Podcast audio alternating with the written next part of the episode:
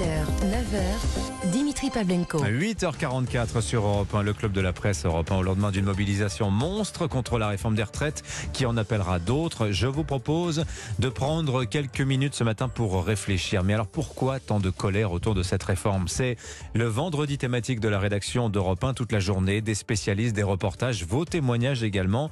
Alors il y a évidemment le problème de la soutenabilité financière du régime par répartition. Compte tenu de la démographie, on en parlait à l'instant avec Eugénie Mais ça, si vous voulez, c'est un peu la dimension comptable. Euh, L'hostilité majoritaire dans le pays euh, au fait de partir plus tard en retraite, est-ce que ça ne témoigne pas aussi d'une crise du travail? Que dire aussi de notre attachement au régime par répartition et euh, notre attachement à la retraite elle-même? Est-ce qu'il faut être à la retraite pour être heureux? Pour en parler ce matin, j'ai le plaisir de recevoir Claudia Sonic. Bonjour. Bonjour. Vous êtes professeure à Sorbonne Université, à l'école d'économie de Paris, directrice de l'Observatoire du bien-être au CEPREMA, le Centre pour la recherche économique et ses applications. Tiens, le bien-être, ça, ça va nous intéresser ce matin. Vous êtes aussi membre du CAE, le Conseil d'analyse économique auprès du Premier ministre. Vous avez écrit, Claudia Sonic, de nombreux livres. Le dernier est sur le bien-être au travail. Ça détermine cette, euh, cette question du bien-être au travail grandement notre perception de la retraite. Alors, quand on regarde les slogans dans, dans les manifs, vous les avez vus, métro, boulot, caveau, celui-ci est quand même extrêmement frappant. On se rend compte, Claudia Sonic, qu'on investit la retraite d'une énorme charge de, de bonheur, comme si c'était une forme de Mm. libération. Est-ce que ça pèse aujourd'hui fortement dans ce débat sur les retraites? Euh, en tout cas, euh, enfin, ça peut. Parce que ça- oui, il y, a- il y a un imaginaire lié au fait de- de- d'être libéré du travail. Mhm. Alors, on a consacré toute une partie de, notre rapport annuel de l'Observatoire du bien-être. euh, Ça s'appelle Bien-être en France, rapport 2020. Enfin, je sais pas si on peut Oui, le voir on là. le voit Voilà, sur l'image à l'écran. voilà, on Vous avez bien fait de le montrer. Donc, une, tout un chapitre sur les seniors. Oui. Et on s'est posé exactement cette question, c'est-à-dire euh, euh, est-ce que les gens qui sont à la retraite sont plus heureux, se déclarent plus heureux que ceux qui sont actifs, donc à âge égal, à revenu égal, est-ce qu'ils sont plus heureux? Donc il y a une enquête européenne qui s'appelle Cher, qui est consacrée à- aux gens de plus de 50 ans et euh, qui suit un peu les gens euh, dans le- qui suit les gens dans le temps, les mêmes individus. Mhm. Donc on peut vraiment représenter les gens sur un graphique selon qu'ils sont euh, Alors dites-nous, est-ce qu'ils sont plus heureux une fois qu'ils ont fini leur carrière, qu'ils passent à la retraite, ouais, ou est-ce que c'est un fantasme? Ils sont tous plus malheureux. Voilà. La retraite, ça si rend vous- malheureux Voilà, si je peux même montrer un graphique comme ça, vous voyez tous les points, ils sont de- d'un certain côté. Ça veut dire qu'ils sont Oui. le, le côté des actifs. Tous les, donc chaque point c'est un pays. Tout le monde est beaucoup plus, enfin, est plus heureux actif que à la retraite. Alors comment vous l'expliquez ça? Alors Parce que attendez, attendez, je après on précise fera quand un même. point hein. juste sur le fait que la France elle est juste Non. sur la ligne. Donc c'est un truc Je- spécial sur la France. Oui. On en parlera après. Non, mais juste pour qu'on soit bien clair, euh, Ouais. vous n'êtes absolument pas une militante de la retraite à 64 ans, ça n'est pas votre non, j'ai pas propos. de politique. C'est de la donnée scientifique, là. On parle de Ouais, science. c'est hein. juste euh, un rapport qu'on a écrit il y a deux ans. euh, Pour, on s'est posé cette question. Euh, et donc, comment on l'explique? Ben, Parce que, bon, d'abord, c'est une moyenne. Euh, en fait, quand on passe à la retraite, il y a plusieurs choses qui se passent en même temps. Hmm. Euh, euh, donc, ça dépend des gens, hein, mais il y a éventuellement une perte de revenus quand même. Euh, ensuite, il y a éventuellement une perte de sens. C'est-à-dire que pour beaucoup de gens, le travail, c'est quand même une intégration dans des relations sociales, un sentiment d'utilité, de, sens, une occasion d'avoir des relations avec les autres, une occasion de se lever le matin.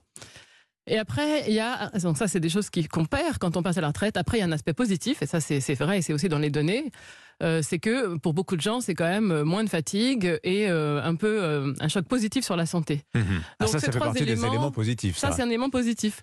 C'est ce à quoi aspirent des gens quand le, le travail est très usant, évidemment, de, de- de récupérer un peu de, de temps et, et de, et de repos. Et donc, ces trois éléments se composent et euh, selon les gens, euh, ça, Hmm. en, en net, c'est positif ou négatif. Oui. C'est pas la même chose pour tout le monde. Donc, contrairement Donc, à l'adage, le travail, c'est pas forcément la santé, mais en revanche, Voilà. c'est un, un épanouissement Voilà. personnel et Bon, social. après, ça dépend, ça dépend des gens. Alors, Oui. tout le monde ne perd pas du revenu en passant à la retraite.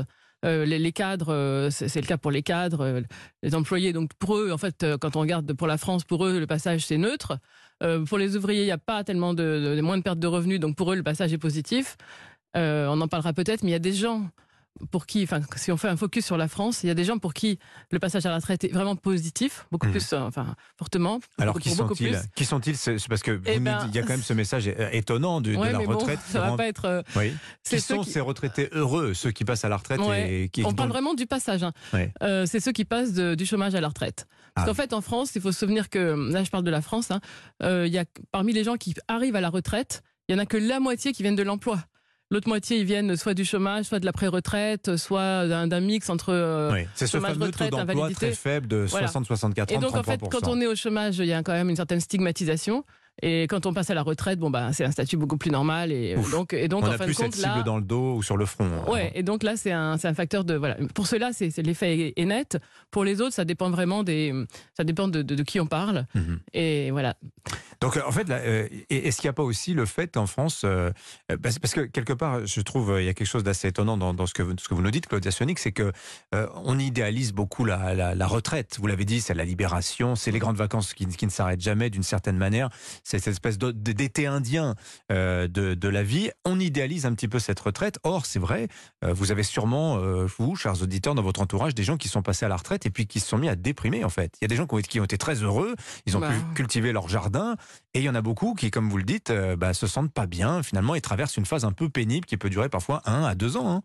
Bah là, on le voit très bien. Là, c'est toujours si je fais référence à mes propres travaux, enfin à nos propres travaux de l'Observatoire du bien-être. euh, Vous voyez ces graphiques là. euh, Donc on regarde. euh, Est-ce que les gens sont plus euh, On a parlé de heureux, malheureux, mais Ouais. on a aussi. Ah, mais je euh, ne vous ai pas demandé ce que vous appeliez bien-être, justement. Ah oui, pardon. Donc bien-être, c'est ce que les gens disent eux-mêmes. hein. Donc est-ce que vous êtes content, satisfait de votre vie euh, globalement? Donc vous vous mettez à vous-même une note. Hein, euh, 10, euh, oui, je suis très satisfait. euh, 0, je suis très insatisfait. Et donc euh, c'est une, note euh, que les gens se, se donnent. Donc ils sont moins satisfaits âge égal et revenu égal. Mais aussi, ils ont moins de sentiments de contrôle sur leur vie.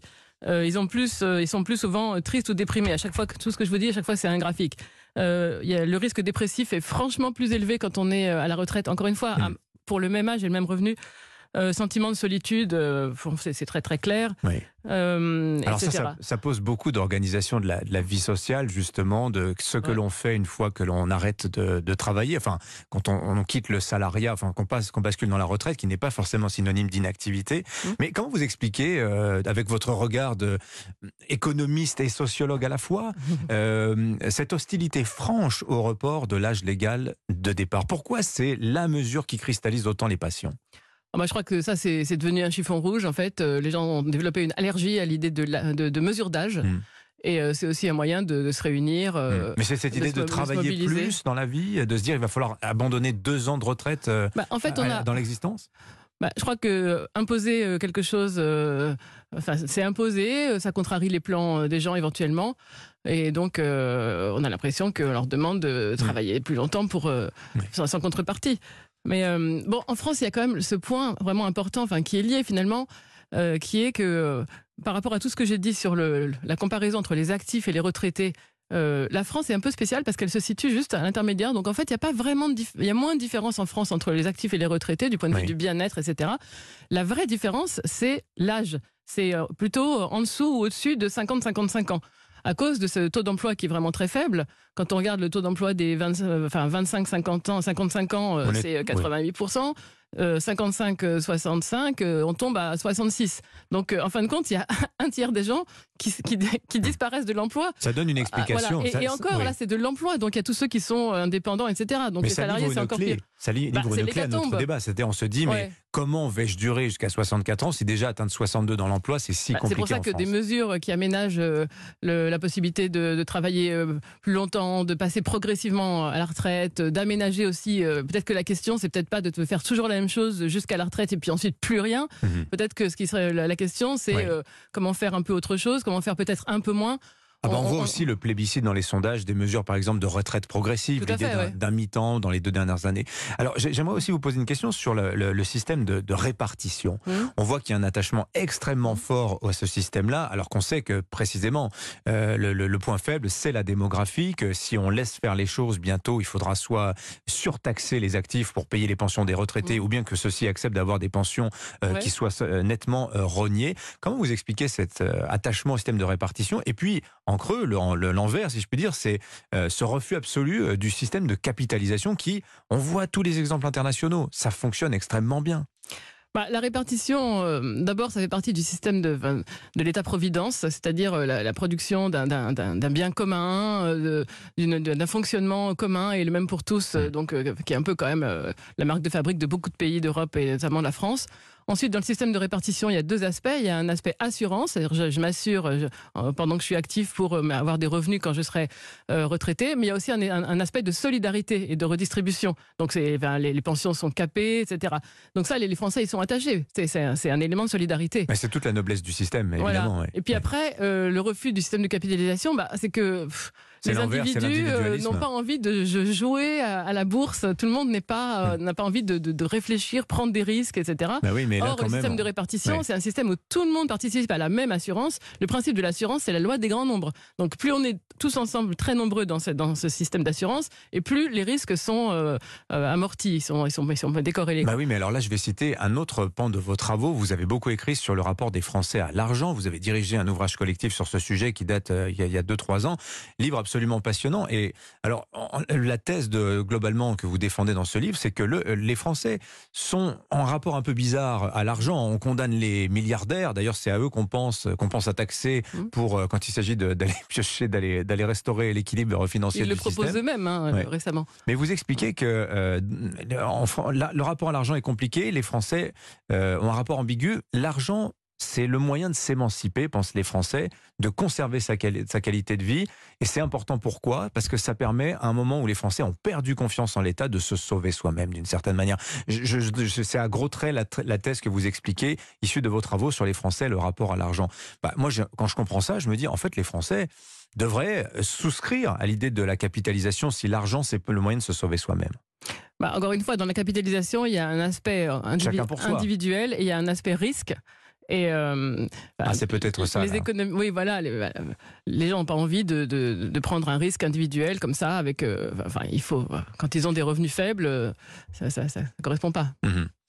Mais à leur situation. ouais. Bon après, enfin, ceux qui plus, ceux qui peuvent et qui ont envie de, de, de s'assurer d'autres manières, soit en épargnant, soit en investissement dans des fonds de pension, soit en achetant leur logement. Souvent, Mm. c'est ça hein, le, le, Ouais. le- le motif de précaution euh, pour la retraite. Ouais. Le font, bien sûr. Mais dans les enquêtes que vous avez menées, justement, dans votre euh, travail sur le rapport des Français à l'argent, ressort beaucoup cette idée, cette idée qui est assez largement partagée par les Français, et ça, on n'en parle jamais, c'est beaucoup de gens pensent que les règles du jeu en France ne sont pas les mêmes pour tous. Est-ce que ça pèse, vous pensez, aujourd'hui, dans ce- cet attachement au système par répartition, dans cette hostilité à la capitalisation? Bah, les règles du jeu sont pas les mêmes pour tous, euh, bah, parce que vous, vous faites référence aux régimes spéciaux, au fait que les durées de cotisation. Ah non, je pensais là dans le fait, dans le, voilà, c'est dans l'esprit général en France, on se dit, on croit ça, il y a cette conviction-là, qu'il y en a qui sont plus égaux que d'autres, comme disait Coluche. Bah, les- en fait, enfin, par rapport à ce que vous dites, les Français sont attachés au système de répartition, même si dans le système de répartition, il y a des dispositions qui, qui varient un peu selon les professions, selon qu'on est public, privé, selon etc. Bah, malgré tout, euh, ça c'est l'héritage de l'histoire. Puis en fait, dans cette histoire, en fait, c'est un peu comme si un contrat était signé en début de période, quand je commence à travailler, et puis on- je, je m'attends à ce que à la fin, dans 43 ans, Mhm. il va se passer certaines choses. Si on me change ce qui se passe à la fin, euh, je suis un peu contrarié. Je ne Mhm. prends pas position sur la réforme, je pense que c'est ça qui se passe. Donc même si les régimes sont différents, si les gens s'attendaient, on veut pas les, enfin, on veut pas les chan- changer exactement. Le, ce serait une ce qu'on appellerait nous une sorte d'incohérence temporelle. Quoi. Mm. Merci beaucoup Claudia Sonig d'être venue nous voir ce matin sur Europe 1. Euh, Est-ce que votre rapport, celui que vous nous avez montré, on peut le lire? Il est Oui, il accessible est en ligne sur le site de l'Observatoire du bien-être. Euh, Je crois qu'on peut le télécharger gratuitement, euh, Voilà. sans problème. Alors il y a une histoire à raconter autour de cette économie du bien-être, puisque c'est une branche assez récente de, de la science économique. C'est absolument passionnant. Merci d'être venu nous voir ce matin sur Europe 1, puis le France, votre français sur votre livre, pardon, sur les Français et l'argent. Ça se trouve en, librairie. C'est passionnant également. Merci à vous. Merci de m'avoir invité.